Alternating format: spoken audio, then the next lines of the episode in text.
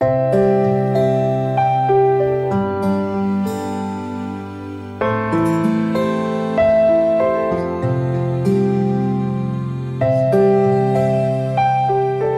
兄姐妹平安，每天五分钟，牧师陪你读圣经。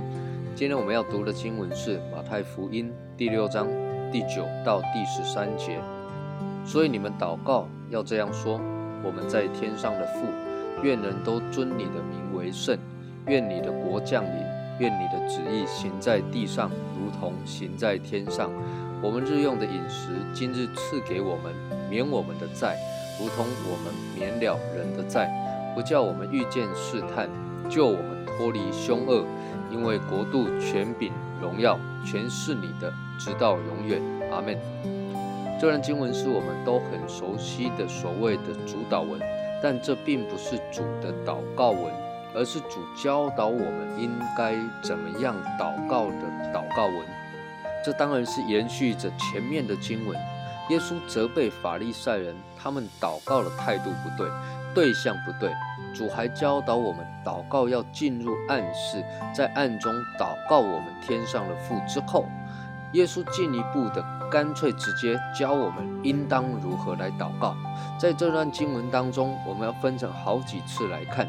今天我们先看第一句，耶稣说：“所以你们祷告要这样说：我们在天上的父。”天上的父这句点出了我们祷告的对象是谁？是我们在天上的父，父在天上，儿女在地上。儿女如何来到天父的面前呢？儿女如何向天上的父祷告呢？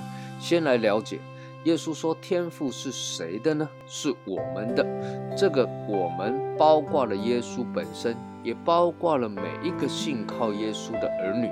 罗马书八章二十九节这里讲说，因为他预先知道的人，就预先定下效法他儿子的模样，使他儿子在许多弟兄中做长子。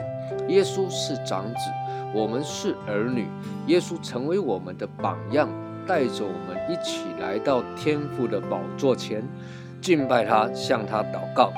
约翰福音一章十二节，这里讲说，凡接待他的，就是信他名的人，他就赐他们权柄，做神的儿女。做神的儿女是耶稣赐给每一个接待耶稣、信靠耶稣名的人的权柄。权柄这个字也解释成特权以及能力或者大能。各位做神的儿女本身就是一个特权。耶稣教我们祷告，不要先想着来到神的面前要向神求什么，要得着什么。事实上，能够来到神的面前，这已经是一个特权，一个恩典了。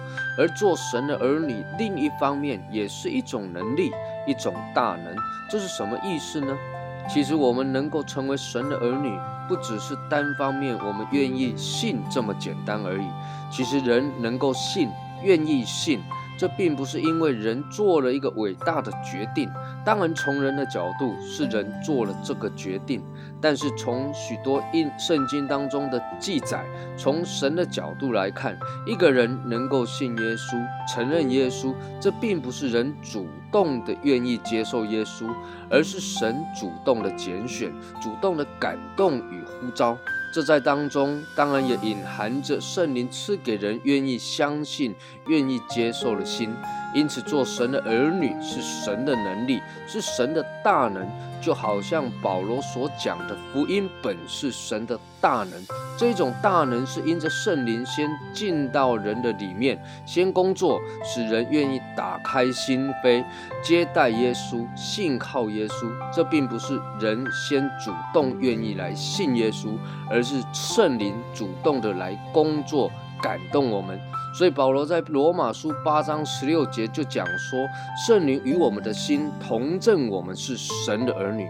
亲爱的弟兄姐妹，我们在天上的父，这是主教导我们第一句祷告的话，也是我们对神的一个最亲密的称谓，当然也是最真实、最亲密的关系，更是一个永远不会改变的关系。